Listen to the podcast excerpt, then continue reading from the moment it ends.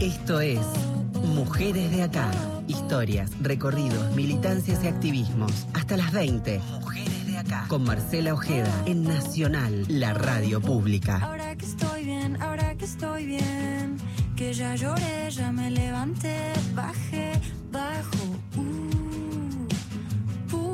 puro sentimiento. Hola, hola, hola, ¿qué dicen? Muy buenas tardes, bienvenidas y bienvenidos a otro Mujeres de Acá. Nos reencontramos aquí cada miércoles a partir de las 7 en la radio pública y para todo el país. Saben ustedes que durante estas semanas no estuvimos al aire por este, este reclamo que vienen llevando adelante los compañeros y las compañeras aquí de la Radio Nacional, que tiene que ver, por supuesto, con la recomposición salarial, la asamblea los miércoles y consecuentemente se emociona allí un paro y por eso es que se levantaba la, se ha levantado la programación. El reclamo, por supuesto, sigue vigente, acompañando a cada uno de nuestros compañeros aquí de la radio pública. Lo cierto es que hoy estamos aquí, volvimos a nuestro refugio feminista de historia de palabras y de muchas historias que circulan. Me acompaña Vicky Eger, compañera de Feminacida. ¿Cómo va, Vicky? Qué bueno que viniste, qué bueno reencontrarnos. Me encanta venir a la radio. Qué bueno, qué bueno que te encante, porque a mí me encanta que, que estés aquí. Y también nuestra, nuestra mujer de acá, nuestra invitada, primero tenía muchas ganas de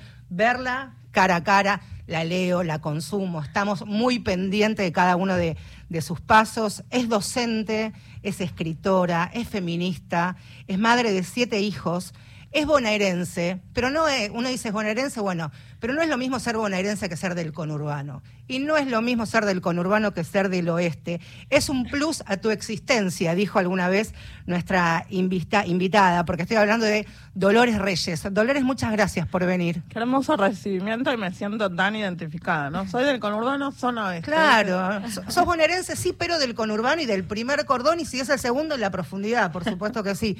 Eh, desde que publicó Come Tierra, su primera novela en el 2019, eh, hasta que salió Miseria, su segunda obra, pasaron cuatro años y parece que hubiera pasado, y después le voy a preguntar si no ha sido como un torbellino en su vida profesional y también personal. Come Tierra fue todo un éxito, la historia fue elegida como una, uno de los mejores libros de ese año, vendió, cuenta la historia, 50.000 ejemplares en América Latina y España y se tradujo a 12 idiomas hasta ahora, hay que ver si se han, si se han sumado más.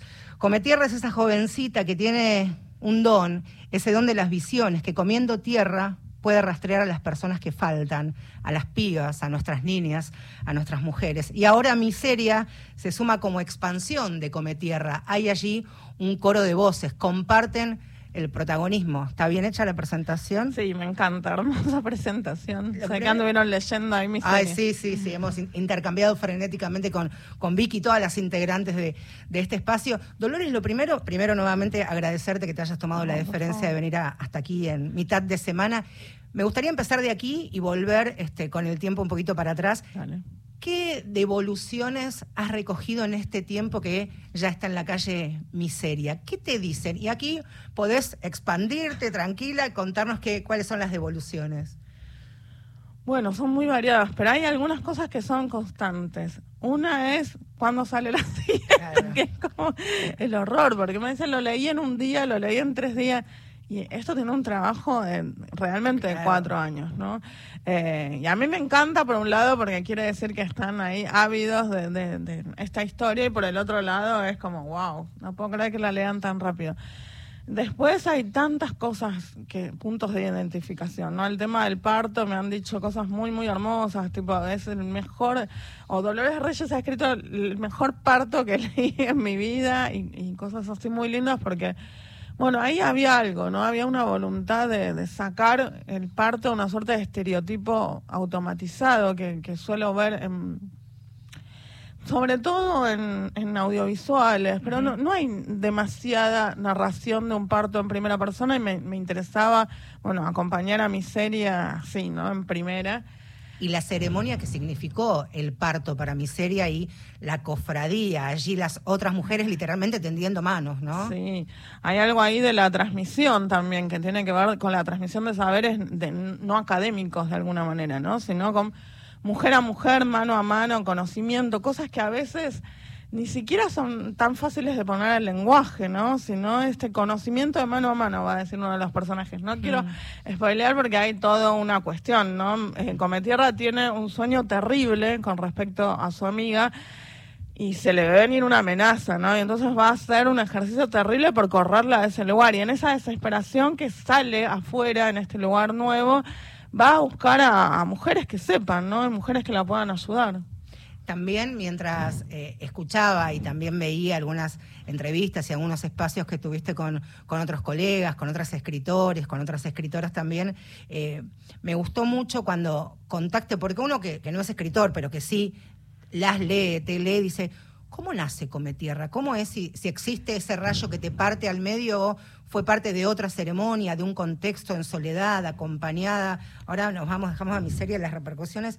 ¿Cómo te atravesó Come Tierra? ¿En qué momento, en qué circunstancias? Bueno, yo estaba yendo a un taller literario, me había separado hace, hace un año y medio y una separación que realmente necesitaba. Y fue como reencontrarme un poco a mí misma, ¿no? Ir al espacio de escritura, que iba una vez por semana. Y era un lugar bastante experimental. Al principio escribíamos a consigna y después ya cada uno llevaba el texto que quería. Y me acuerdo que un compañero, Marcelo Carnero, leyó un texto súper poético que terminaba en Tierra de Cementerio. Y yo estaba muy concentrada escuchándolo con los ojos cerrados. Y cuando él dijo Tierra de Cementerio, bueno, se me apareció una nena con el pelo largo, llovido, flaquita, del color de la tierra, sentada sobre la tierra de un cementerio. Y lo que hacía era llevar la mano abajo de su cuerpo, agarrar tierra y comérsela. Fue como muy fuerte. Entonces yo traté de, para el encuentro siguiente, dejar lo que venía haciendo y armar esa escena por, por escrito, que funcionó, que gustó un montón.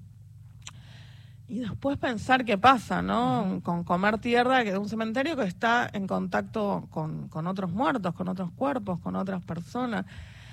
Quizás algo de la experiencia vital, del alma, de la historia, de la memoria. Esa persona pasa la tierra con la carne, la sangre, las uñas, el pelo y Cometierra lo que hace es incorporarlo a su cuerpo y, decodificarlo, ¿no? Leer lo que la Tierra le muestra y poder transmitírselo a los buscadores, ¿no? Que son como la otra pata de la historia, quienes buscan a un ser querido que falta. Tiene allí una representación de lo que decíamos al comienzo del programa, Dolores, de esto de la pata y los pies en el barro y en la tierra. Totalmente. Yo hay hay veces que hago cosas que me divierten y trato de correr los estereotipos, ¿no? Crecí, nací, viví, crecí en el conurbano, vivo en el conurbano, tuve a mis hijos ahí y con mis alumnos, incluso tantas veces hemos escuchado, bueno, los negros del conurbano, patas sucias, están todo el día en la tierra, descalzos, que es verdad, a mucha honra. Eh, hay una relación con la tierra muy cercana, ¿no? Entonces, eh, eso resignificarlo como algo hermoso, ¿no? incluso como algo poderoso. Y, de qué manera también resignificar lo que significa, lo, valga la redundancia, eh, lo que es para la historia de la Argentina y la historia reciente también la connotación y el peso que tiene la palabra desaparecido y desaparecida. Incluso hasta no hace mucho tiempo la figura de la desaparecida política eh, no estaba tan, eh, no circulaba tanto hasta no hace muchos años. Y también ahí hay ¿no? un apropiarse de las desaparecidas en democracia, nuestras pibas, ¿no? Totalmente, ¿no? Estamos todo el tiempo buscando, bueno, todo el tiempo buscando desaparecidas, ¿no? Tehuel, eh, desaparecidos también desaparecidas en general, pero las violencias machistas hacia las mujeres y hacia los cuerpos trans son infernales, ¿no? Cecilia en este momento y la búsqueda tan desesperada, ¿no? Y pensar que una vez más no alcanza con matar a la otra, sino que hay que desaparecer su cuerpo, impedir que sus familiares la entierren y la despidan, ¿no? Y algo que es absolutamente humano es empezar a duelarla. En este momento estamos esperando, ¿no? Si un restito mínimo, si una cadenita, si un dije, si una crucecita da por cerrada, al menos una historia de vida y se sabe, se sale de la incertidumbre horrorosa que es la desaparición. Una respuesta a esa madre, ¿no? Vos sabés que cuando a comienzos de, de junio supimos la historia, esta parte de la historia de, Cecilia, la búsqueda de los familiares, yo ya había leído Miseria y yo estoy segura que un montón de gente que le pasó lo mismo habrá dicho, si estuviera come tierra. A mí me pasa que a veces no es tan voluntario el tema de la escritura, ¿no? Y me pasa que todo esto me angustia y me, me genera tantas cosas, ¿no? Que no se hayan modificado demasiado las cosas pese a todas las instancias de lucha terribles que hemos tenido. En cuanto a las violencias machistas y a los feminicidios, bueno, estamos de nuevo en el mismo lugar. Y eso sí me, me, me provoca seguir escribiendo. Eh, a mí me tocó cubrir dos desapariciones, búsquedas y posteriores hallazgos de los cadáveres.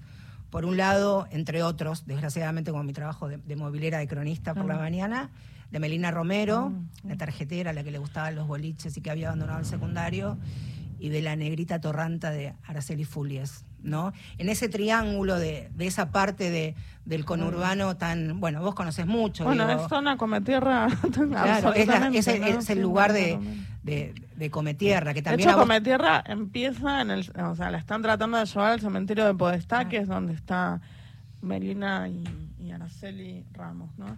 Eh, y ahí la, larga la historia está dedicada a la memoria de ellos dos, tan bastardeada, ¿no? Por los medios, por las sentencias judiciales, por otras instancias de, de violencia lin- lingüística hacia las Y mujeres. fue ayer, uno dice, bueno, pasó hace 20, 30 años. No, hace 30 años fue el femicidio de Alicia Muñiz. Hace nueve fue lo de, Mm. Sí, no. lo, lo de Melina. Y esa historia también te atravesó en, en tu otra Sí, profesión como, como docente, ¿no? No, no fue tan fuerte. Para mí un sacudón en mi vida, las dos. ¿eh? A Araceli me cuesta más porque pasaron tantas cosas que es, es muy fuerte. Eh, pero Melina, venían los nenes y me decían, bueno, ahora la están rastrillando por acá, por esta parte, por las casitas, por el arroyo, por... el-". Y además, bueno, sí. hubo también, ¿no? Es- esto de una suerte de pueblada que le atacaron la casa del PAI, que es, todos los asesinos de Melina en realidad es- están sueltos en Sí, ese momento. sí. Ninguno eh, está condenado y es un femicidio que pertene- permanece impune. Es increíble, ¿no? Porque a veces se roba, no sé, una campera, un celular, y esa persona va presa y parece que hay un montón de pruebas. Ahora, un femicidio tan violento, ¿no? En el que intervino por lo menos cuatro o cinco personas, con violación, con, con meter a una piba en un bolso, tirarle una red. Bueno, ahí no hay pruebas, es increíble. Y también en, en las dos Aracelis, Ramos y, y Fulies, también una mirada de cierta parte rancia de, de la policía bonaerense. Totalmente. De esa zona, digo, ahí hay una hay un triángulo años Horrible, antes, ¿no? también un poquito más lejos, en Tesey, había pasado con Candela también. Sí, estaba pensando digo, en Candela y la eh, trajiste medio un escalofrío, sí, te lo juro. este- Cuando dijiste el triángulo, la policía, la Sí. turbiedad, esa zona es muy terrible. Yo por eso también elijo contar la historia desde ahí, ¿no? Y pongo a la policía, salvo a Ezequiel, en un lugar oscurísimo. ¿no? Las chicas que hacían... Me pasó algo que yo iba a la escuela, ¿no? Me tomaba el colectivo, iba a la escuela y veía los esténciles que decían Melina baila, justicia por Melina, bueno, un montón de esténciles que habían hecho nueve, diez pibas para, para intervenir. Una vez le mandaron, no sé, siete patrulleros, ¿entendés? Para nueve pibitas que estaban con un esténcil y un aerosol violeta. Entonces decís, wow, ¿entendés? Para investigar y para que haya un, un juicio como corresponde por este feminicidio, no hay, eh, el Estado no está. Ahora, para las, las pibas que están pidiendo justicia y memoria, sí. Entonces, sí, realmente es un lugar que pasan cosas terribles con las pibas de muy, bueno, ni hablar Sí. Candela, que era una nena, ¿no? Una criatura. Ahora ya, por supuesto, la palabra Vicky. Eh, yo te escucho hablar y sos una de las pocas, yo también lo tomo, que decís feminicidio y no femicidio, porque en el femi- feminicidio que se usa en la mayoría de los países de la región, me lo explicaba una, una colega mexicana que conseguí, ¿por qué en Argentina no femicidio? Porque generalmente dejamos al Estado de lado, ¿no? Y cuando decimos feminicidio, ahí está la responsabilidad de, del Estado, ¿no? que hay una responsabilidad de- del Estado tan fuerte en tantos casos, ¿no? Sí, claro. Sobre botones de pánico que no funcionan, infinidad de denuncias hechas por las víctimas, hasta último momento, la chica que, bueno, ahora no me va a acordar el, el nombre, pero la artesana que iba todos los días a la fiscalía a pedir que cambiaran la causa del María ex, Isabel. bueno, que la, la había querido ahorcar y, y pusieron lesiones eh, y la, lo Sí. soltaron hasta que la mató. Entonces, hablame de que no hay, no hay responsabilidad del Estado, por favor. Hoy largaron al, al hijo de la fiscal porque es Rodrigo es inimputable. esquizofrénico, inimputable. Dale, dale, chicas, Tenés por favor. tenés- claro, Me tenés empieza guita- a tomar Sí, no, eh, no, no. Enojo, hay una realidad, digo, este dale. pibe, eh, Es como- este pibe eh, encerró a otra piba dentro de un balcón en San Telmo, la, quise- la quería tirar del balcón, fue sumamente violento y después en sus apariciones públicas fue peor, eh, inimputable, hijo de, de una fiscal de, de Lomas de Zamora, digo, la inimputabilidad o no cumplir pena es a veces el recurso que Obviamente. tienen los poderosos o quienes tienen los, los recursos, Vicky. Te cambio de tema porque hay algo que me, me interesa mucho y tiene que ver con cómo se usó Come Tierra en las escuelas.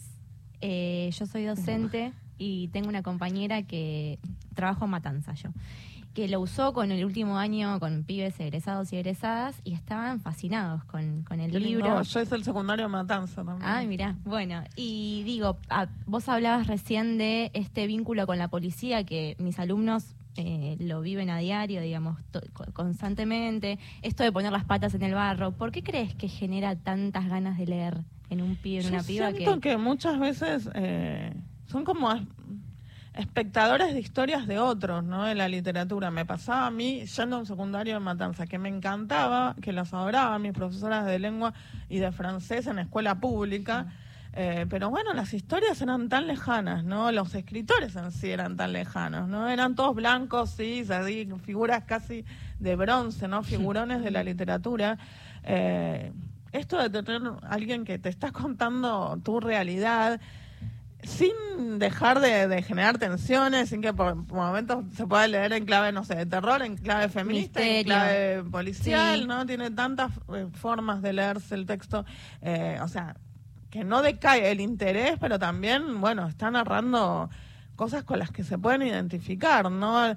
El primer enamoramiento, la primera relación sexoafectiva, que es lo que trae tantas repercusiones a veces no tan lindas en las escuelas. eh, la relación de hermanos, sobre todo cuando los pibes están muy solos, que es una constante en los pibes del secundario, ¿no? Que están absolutamente solos, muchísimos, ¿no? Nadie les abre la carpeta, nadie les pregunta cómo estás, porque todos están desbordados, ¿no? Con que esta se re- cuidan entre ellos. se cuidan por- entre ellos, los hermanitos. Bueno, todo esto que yo viví y, y- y lo sigo viendo hasta el día de hoy. Bueno, también el, el conurbano es territorio de, de ficción, ¿no? Pasan tantas cosas.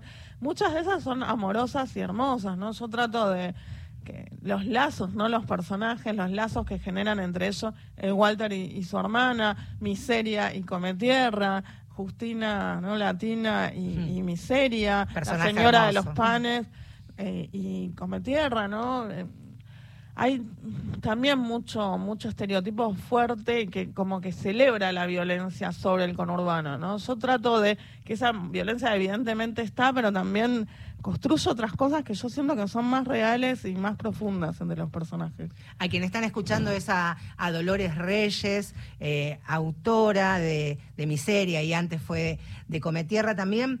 Dolores en principalmente eh, quienes pateamos el conurbano, laburando, pero también tenemos una mirada de, de sorprendernos ante otras realidades. Eh, cuando con, Miseria se describe lo que es Liniers, este, el borde ahí de la capital con, con la provincia de Buenos Aires. No solo es describir cómo es un poste de luz pegado a una fotocopia de la cara o el rostro de una piba o de una niña desaparecida, los olores, las santerías, dónde poder ir a tirarse las cartas. Ahí hay otra construcción que mucho tiene que ver con la crónica periodística. Atravesar las páginas y que yo como periodista y como cronista pueda decir, esta mina, digo, estuvo o viviendo ahí internada, digamos, digo, más allá de tu don y de tu capacidad, hay algo que, que transmuta y ni siquiera sé si la, la serie lo va a poder, le va a poder hacer honor porque es perfe- tiene olor, ¿viste? A mí me pasa de eso, de, leer los dos libros y mucho más en, en Miseria, eh, imaginarme el tono de voz, cómo hablan, cómo, cómo huele el, el pucho en la boca antes de darse un beso, cómo es el pelo del perro, ¿viste? Es como, es muy impresionante.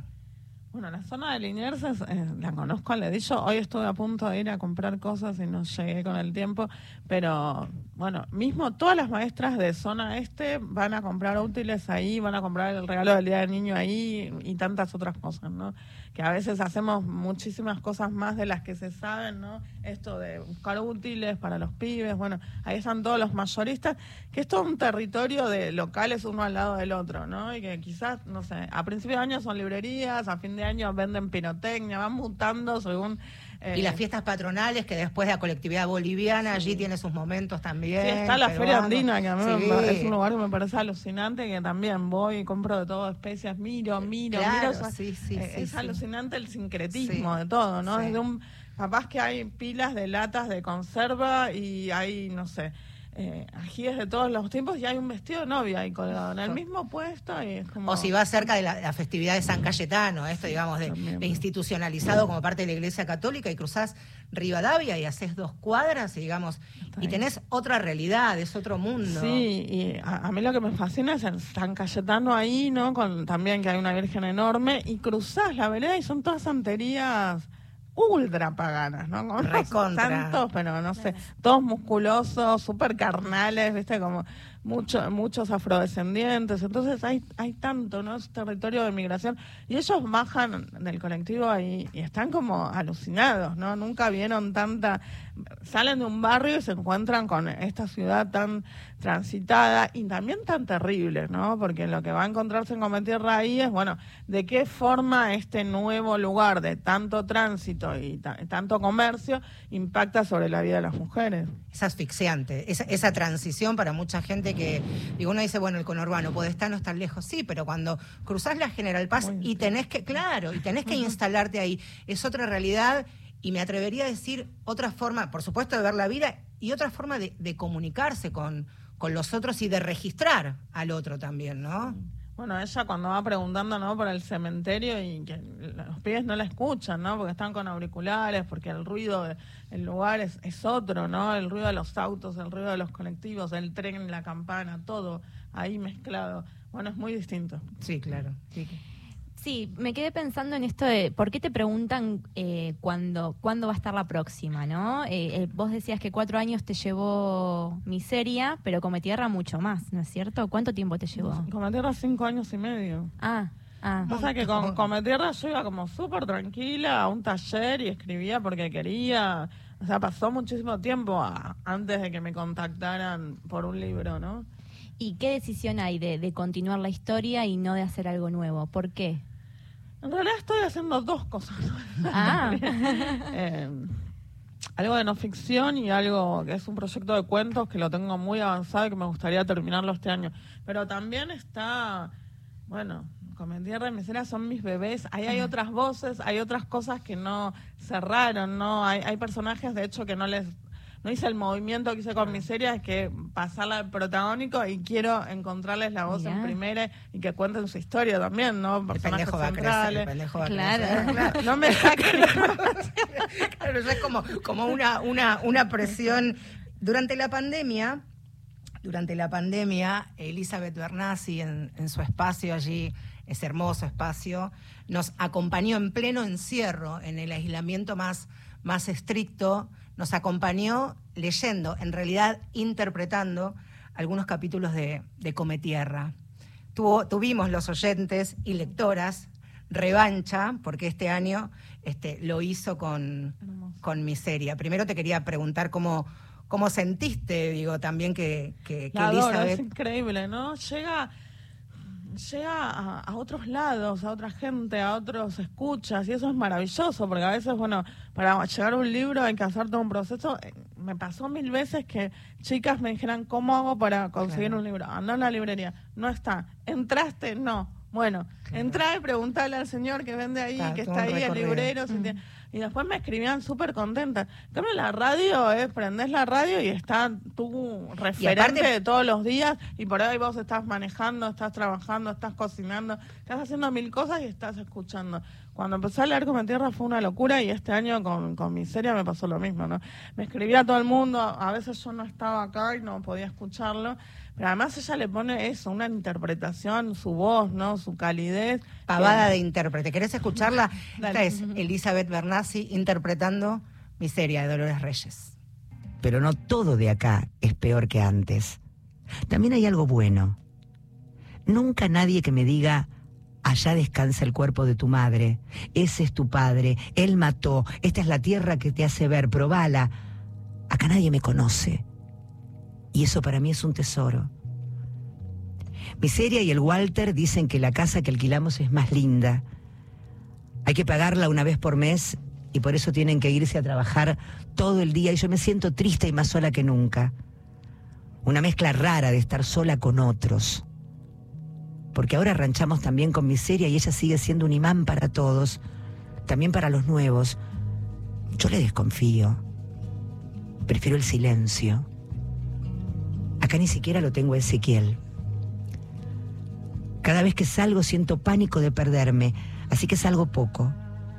Igual ya empiezo a conocer, también la tierra de este lugar me anda buscando. La escucho, la esquivo. Busco no pisarla. Cambié barro por baldosas. Estamos casi siempre en alto. Acá todo es departamentos, edificios, cuartos con baño y cocina. El nuestro huele a algo que no sé qué es. A veces siento que me pierdo en ese olor helado. Unas gotas claras que salen de las paredes las noches frías y me marean. Cierro los ojos para escaparme y nos recuerdo con el Walter, chiquitos los dos, cortando con los dedos las flores rojas de la corona de Cristo. Mi hermano y yo, juntos por siempre.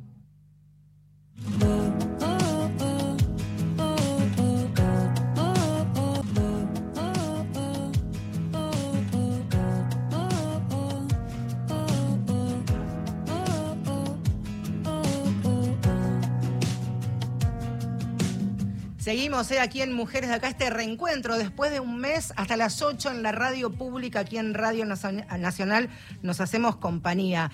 Le, dije a Dolores, le confesé, por si no se había dado cuenta, que estoy en modo fan un poco. ¿Se nota mucho? ¿Se me, se me permite, profe?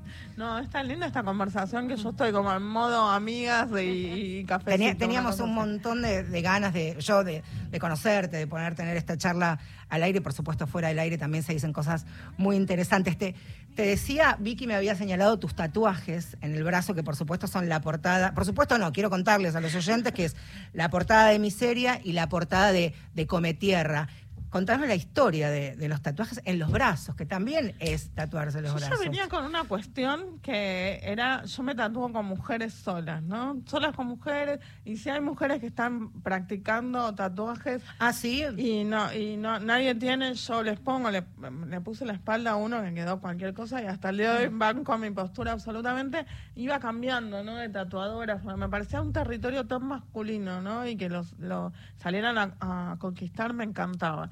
Y sigo tatuándome solo con mujeres. Ahora, la primera me lo hizo eh, Jazmín Varela, que es una ilustradora feminista, capa total rosarina, eh, que es, bueno, come tierra. Y después, como la tapa la hizo Flor Capela, eh, yo estaba muy encajetada que quería que la, hiciera ella porque es, me encanta su laburo. muy del Es sí, te sí, sí, me encanta, sí, sí, sí. Bueno, eh, pero ella no es tatuadora. Entonces fui a a lo de Isabel Grupo, eh, que es hermana de una escritora amiga que en el grupo y me lo hizo, que es una maravilla. Es hermoso. ¿Cómo hizo la noche? No, el puntillismo, claro. no sé si el puntillismo es correcto lo que se dice, pero es, es espectacular. No, y quedó fascinante. Vos sabés que, eh, bueno, en la presentación hacíamos mención que sos mamá de siete hijos, algunos pibes ya, todas las edades, digamos, pasaste por todo el rango etario. Sí, sí, son. Además, bueno, los personajes tienen muchísimo de ellos, de, cómo ah, habitamos el mundo. De, ellos se leen de alguna forma muchas cosas. y amigos de ellos también, ¿eh? Hay, como pequeños. Eh, tomas prestadas ¿no? Ah, para componer personajes, claro. Pasa en el mundo de la literatura, de las escritoras que te invitan a participar de paneles, de mesas, de conversatorios, como se dice últimamente, por supuesto por tu condición, tu profesión de docente, escritora, pero también por mami, entonces atravesada la maternidad como... Sí, sí, eh, nosotras, un grupo de escritoras, eh, Jasmina Barrera, Brenda Navarro, todas, claro, eh, Guadalupe Nettel, distintas, coincidimos en tantas mesas de maternidades que ya en chiste le decíamos la mesa de las mamitas. Ah, ahora nos toca las mesas de las mamitas en México, después nos toca la mesa de las mamitas en Buenos Aires. Eh, y lo gracioso es que yo en Cometierra, en realidad sobre la maternidad no había escrito nada. A mí, peor. Jasmina tiene un libro que es increíble, que es Línea Negra, y bueno, y, y Guadalupe también. Entonces, digo, a mm. ellas por la literatura sí. Bueno, ahora en miseria sí. En miseria, y eso es ahí donde queremos tirar un, un ancla, lo, lo hablábamos un poquito al comienzo de, del programa, cómo, primero el embarazo, ¿no? Cómo cuando hablamos de, de, violencias y también la violencia obstétrica, tal vez durante mucho tiempo la más silenciada, pero la más presente en las mujeres que deciden eh, tener hijos y maternar, digo, y una piba de las características de, de, de miseria, cuando se acerca a un hospital público, eh, las situaciones también que, que le pasan, ¿no? Bueno, yo a mi cuarta hija Eva, esto lo conté en una crónica que se llama Enfermeras y está online, Enfermeras en el CCK. Eh, la tuve en lo que era el Castex, ¿no? Y veía. San Martín. en San Martín, eh, porque iba hasta el- la clínica donde tenía que nacer y no aguanté y paramos de emergencia y nació ahí en dos minutos tarde. Ahora, yo veía tanto maltrato hacia pibas eh, que me impresionaba, ¿no? Y yo siento que eso es el momento de tu vida que estás más expuesto y hasta el día de hoy siguen pasando cosas terroríficas, ¿no? Eh, con la vida de las mujeres en esa instancia de, de indefensión y de total vulnerabilidad que no solo estás vos, sino que está ese bebé llegando al mundo. Y también hay una cuestión de, bueno, plantearte también cómo se llega al mundo, ¿no? ¿Quién tiene ahí incluso el poder de, de decidir cómo vas a parir vos? Es muy fuerte. Y quién te va a acompañar y quién Y va quién no. y quién va a estar. De eso es que, que Vicky también eh, aportaba algo que tiene que ver con decidir quién está al lado o quién es.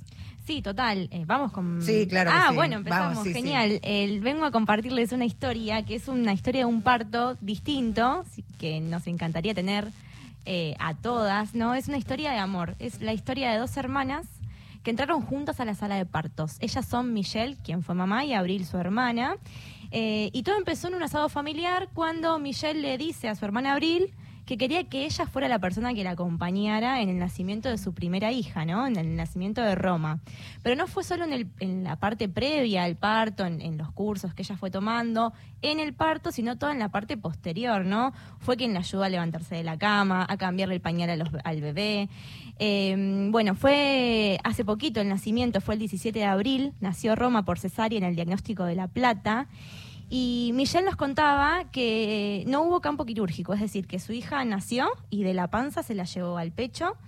eh, y Abril fue su hermana y quien estuvo en todo momento acompañando y haciendo un registro fotográfico muy hermoso, muy íntimo. Eh, hasta que incluso fue Abril la que cortó el cordón umbilical, ¿no? Cuando, cuando dejó de latir, eh, que es una de las prácticas que se promueven para el parto respetado. Así que me gustaría que escuchemos a Michelle por- en, en la primera parte de esta columna, a ver que, que nos cuente cómo fue el momento que vivieron juntas. que mi hermana me haya acompañado es único. Eh, me parece que también hay algo que tenemos todas como que, bueno, tiene que estar el padre, ¿no? El progenitor tiene que acompañar ese parto. Bueno, por ahí no, no necesariamente. Te puedo acompañar una persona porque hoy, lo podés elegir eh, en esa ley, ¿no? Vos como mamá podés elegir quién querés que esté ahí al lado tuyo. Me parece súper importante y me parece que una mujer te contiene diferente, te acompaña, te apoya, es totalmente distinto. Así que nada, lo de mi hermana fue, es única.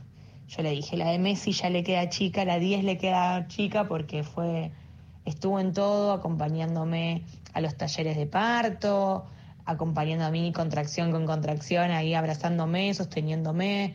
Es realmente hermoso y bueno, y después, una vez que nace Roma, por lo menos en La Plata, nadie se la lleva, este, solamente se la dio en abril, hermana, ese ratito, un segundo, no sé, tres minutos, mientras que me limpiaron y me pasaron de camilla, eh, respetando un montón de tiempo el contacto piel a piel. El contacto piel a piel, que es fundamental, ¿no? Sí, total. Y, y justamente retomando un poco estos programas que no tuvimos por, por la lucha de los compañeros y compañeras de la radio, eh, a días que, nas- que naciera Roma se realizó la primera marcha contra la violencia ginecobstétrica acá en Argentina y era la primera vez que eh, pusieron sobre, digamos, sobre una manifestación pública estos reclamos, como decías vos, ¿no? Una de las violencias tal vez más naturalizadas. Y la verdad es que que haya como este engranaje, esta, este ponernos de acuerdo en visibilizarla, habla de que, bueno, hay un montón de violencias que han sido solapadas, que, que ya no se pueden, eh, digamos, poner más por abajo de la alfombra, ¿no es cierto? Michelle estuvo aconsejada por su partera, Verónica Pla, después de acercarse al diagnóstico de La Plata, es eh, uno de los únicos, de los pocos en realidad, lugares que aplica el PRONANI, que es el Programa Interdisciplinario de Atención del Parto y Nacimiento sin Intervenciones Innecesarias.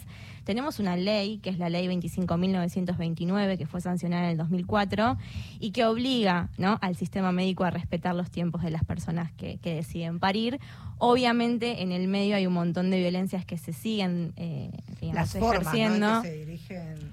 Total, y sumamente patriarcal, ¿no? Sí. De, de- de las formas de tratar, incluso desde profesionales mujeres, porque, digamos, la violencia eh, obstétrica está como bastante... Ya desde la posición del momento de. Exactamente. Ya desde, es como. Terrible, ¿no? Una abierta, expuesta en una posición que para nosotros es totalmente antinatural, ¿no? Total. Es para la comodidad y la vista de, de- de la obstetra tradicionalmente hombre, ¿no? Es como correr, es como correr el telón de, un- de una obra de teatro, ¿viste? Como decir.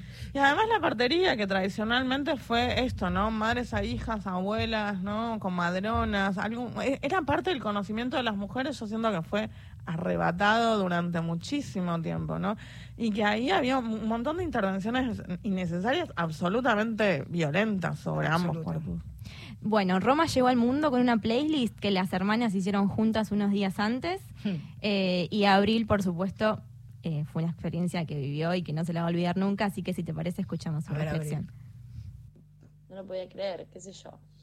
Eh, quizás un poco porque eh, sentía que, que podía querer tranquilamente que sea otra persona la que lo acompañe, pero yo sentía que era un re privilegio y, y algo re especial para compartir juntas y además que iba a poder estar a la altura de, de la circunstancia. Obviamente eh, es bastante importante para mí ese rol.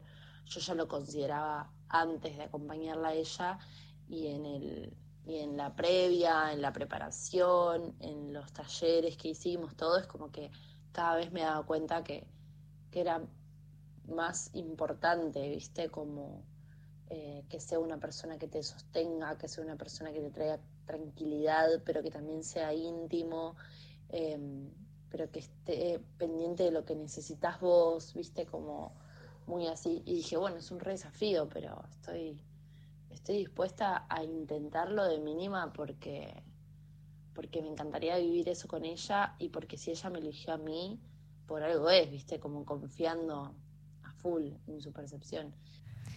Bueno, si hablamos de partos o de otros partos, invitamos a leer Miseria. Pero por, pero el por capítulo del parto que justo el- hablaban. El, el detalle. Te quería, gracias, Vicky. Te quería preguntar, Dolores, y ahora vamos a, a con un, un poquito de música para que podamos re- eh, respirar. Decís, transitaste siete embarazos, siete partos, y vos contaste una anécdota, creo que tu parto número cuatro, que era el médico el que te decía, no, no, no, esperé, vos decías, eh, no, ya prácticamente.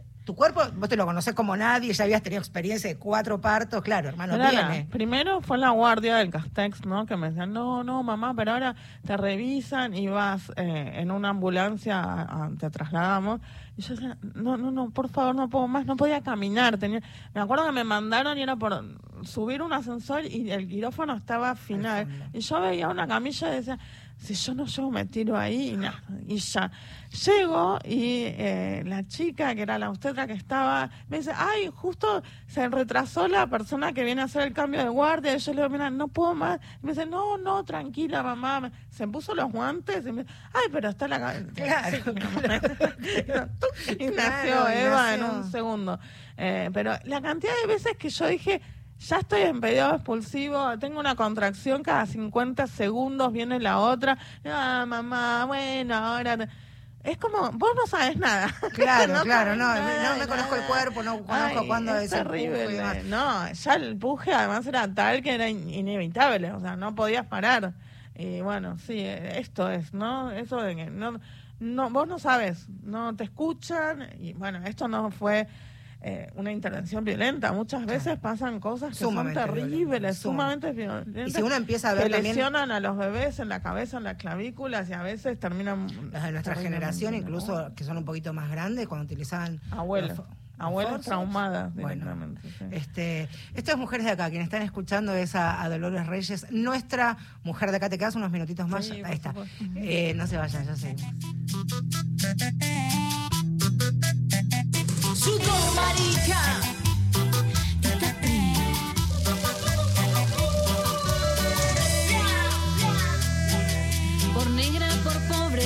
Puta y mujer.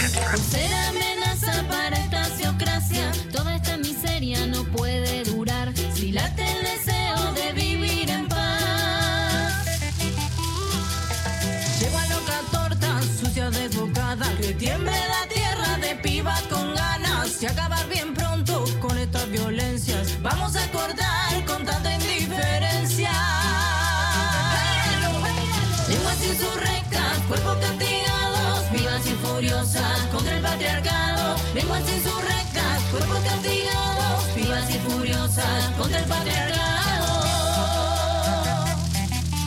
Todas las pibas con las palmas arriba.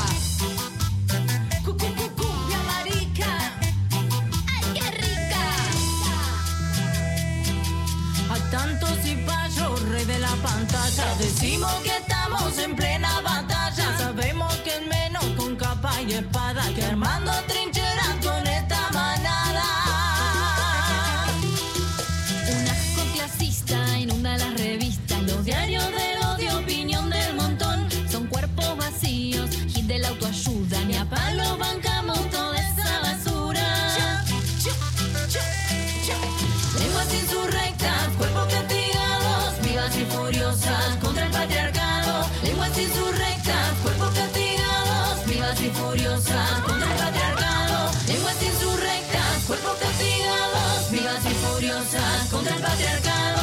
Lenguas insurrectas, cuerpos castigados, vivas y furiosas contra el patriarcado. Vivas y furiosas contra el patriarcado.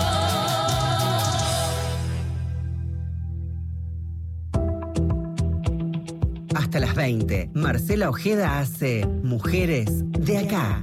Un espacio sincero, federal, abierto y de intercambios, donde cada semana las historias circulan y nos reencuentran.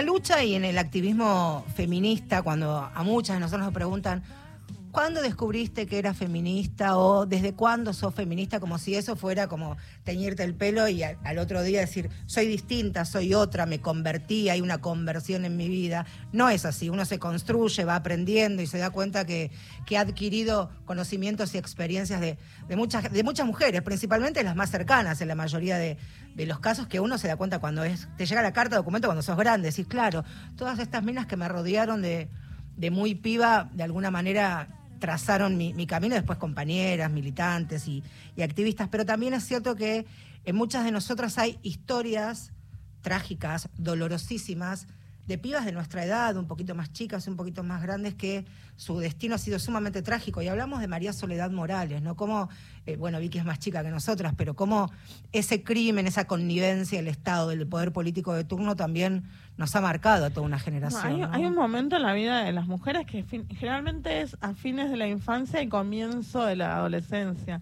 en donde, bueno, nos enteramos así, abruptamente, de qué es lo que te puede pasar solo por el hecho de ser mujer, ¿no? Y incluso resignificás cuidados que tienen las abuelas, las madres, ¿viste? Con vos y con tus hermanos varones, no, ¿no? Ahí te hace como un clic la cabeza y es horroroso. A mí me pasó, como a vos y como a tantas, con María Soledad Morales, yo salía de la escuela corriendo, iba a la casa de mi abuela, que estaba a tres, cuatro cuadras, y prendía nueve diarios, porque había tres canales, y era, bueno, ver, ¿no? Día a día qué pasó, y ver a toda esa sociedad levantada exigiendo justicia.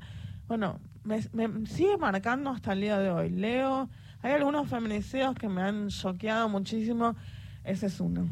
Bueno, y también más aquí en, en el tiempo, eh, lo que pasa que lo de, María Soledad y la familia de María Soledad y la provincia, la ciudad donde ocurrió también tenía que ver todo con un poder político en, en, en ese, momento. lo lavaron en la jefatura de policía. Claro. Eh, hubo gente expulsada del Senado por eh, Sadi, ¿no? Por hacer manifestaciones horrorosas, ¿no? Como decir, bueno, si mi hijo hubiese participado en ese asesinato, eh, el cuerpo no aparecería nunca, ¿no? Y que en realidad eso es lo que trataron de hacer, Sí. borrarla y que la comieran los animales. Estaba en parte comido por cerdos. Hace un, par de años, creo que aquí en, en esta casa, en, en Radio Nacional, eh, y si no me equivoco, creo que las compañeras del Departamento de Género de, de la radio, eh, y este año me- gustaría también charlar con ellas, habían hablado con las amigas de María Soledad. Eh, y una pregunta, una pregunta válida es, ¿cómo se transforma tu vida sabiendo que tu mejor amiga, tu amiga de, de- de la adolescencia le pasó eso y, y cómo te marca la vida y tu adultez y, y todo, ¿no? Hace poco me paró, no en esta feria del libro, sino no la anterior, una, una chica que se presentó como una de las mejores amigas de Lola Chomnolet Oh. y hablamos un rato, ¿viste? Y es tan, ¿no? Un- una cicatriz abierta para siempre. Bueno, las amigas de Lola tienen, Lola Chomnalés es la adolescente que fue a balizas en, en el Uruguay, allí sufrió un ataque y su cuerpo estuvo, lo encontraron entre, entre los médanos. Las amigas de Lola que iban a un colegio aquí en, en la zona de, de Las Heras han hecho murales. Tienen también las pibas, las hijas Ni Una Menos, en definitiva, también como, como las amigas de, de, Ángeles Rauso. muchos más como a la deriva. A la deriva. No Ellas había ni tuvieron, términos claro. para Sí. identificar qué estaba pasando, ¿no? Era Sí. como algo tan fuerte, tan impactante y, y tan como, no sé, azaroso, ¿no? Ahí venía todo eso, bueno, no salgas de noche, el tipo raro, el... el bueno, no sabías de dónde te iba a caer. Pero después, claro, y después volviendo el, el tiempo atrás, Jimena Hernández, Nair Mustafa, el doble crimen de la dársena, digo, son todas historias que, que te atraviesan, que muchas seguramente una se, se pone vaselina y dice, bueno, hay que seguir, pero cuando te pones a pensar, decir, acá sucedieron, no tal vez como hablábamos fuera de, de micrófono, esta experiencia, La este chica de intercambio. Miramar de 15 años que la Natalia. Melman. Natalia Melman, a mí me destroza, me destruye. Bueno, A hace veces poco... no quiero empezar a leer porque leo la- el artículo y después estoy como sintiéndome mal un par de... Eso te quería Una preguntar. piba de 15 años que se la regalan a un comisario como si fuese un objeto Sí. y que la torturan, ¿no? Y la queman con cerdillo.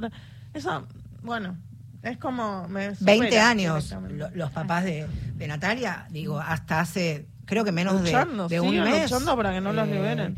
Y también a mí lo que me, eso te- lo quería transformar en, en pregunta, una como periodista, digo, yo por el ejercicio de mi profesión, estas son historias, para muchos colegas son casos, ¿viste? Para mí son historias, porque detrás de cada una hay una construcción, hay, hay toda una familia, hay una historia que, que se truncó, que, que se abortó, que terminó, que no está, desapareció, volviendo Bueno, a... un poco con tierra parte de ahí, ¿no? De, la, de algo que me problematizaba a mí era pensar, bueno, hay 300 eh, hijos de feminicidio por año, 350. ¿Qué pasa con esos chicos, no? Cuando van creciendo. Y Cometierra es la hija de un feminicidio, de hecho es su primer caso y quizás si la madre no hubiese sido asesinada por el mismo padre, no hubiese comido tierra nunca, ¿no? Ella descubre el don en ese momento. Entonces esta cuestión del vínculo cercano y con el feminicidio, bueno, hace también, ¿no? Al, surgimiento de Cometierra como personaje. Eh, esto también tiene un costo, por supuesto, seguro en tu emocionalidad, en tu subjetividad como profesional, como escritora, como bonaerense del Conurba, como madre y demás. Yo te quiero agradecer muchísimo por, por haber venido, de verdad ha sido un enorme, un enorme placer personal y, y profesional. Gracias, Dolores, No, por, por, haber favor, venido. para mí la radio es mágica y Radio Nacional más todavía. Esta es tu casa para cuando nos tenemos que ir, entregar unos minutitos antes del aire porque el presidente Alberto Fernández un día sumamente movido y políticamente hablando también encabeza ahora junto al, al ministro Giuliano y la ministra Olmos un acto que tiene que ver con la derogación del decreto 870. Entregamos antes. Gracias Vicky por haber venido. A vos. A todos por, a- por habernos acompañado. Así es la actualidad de este país. Nos reencontramos el próximo miércoles.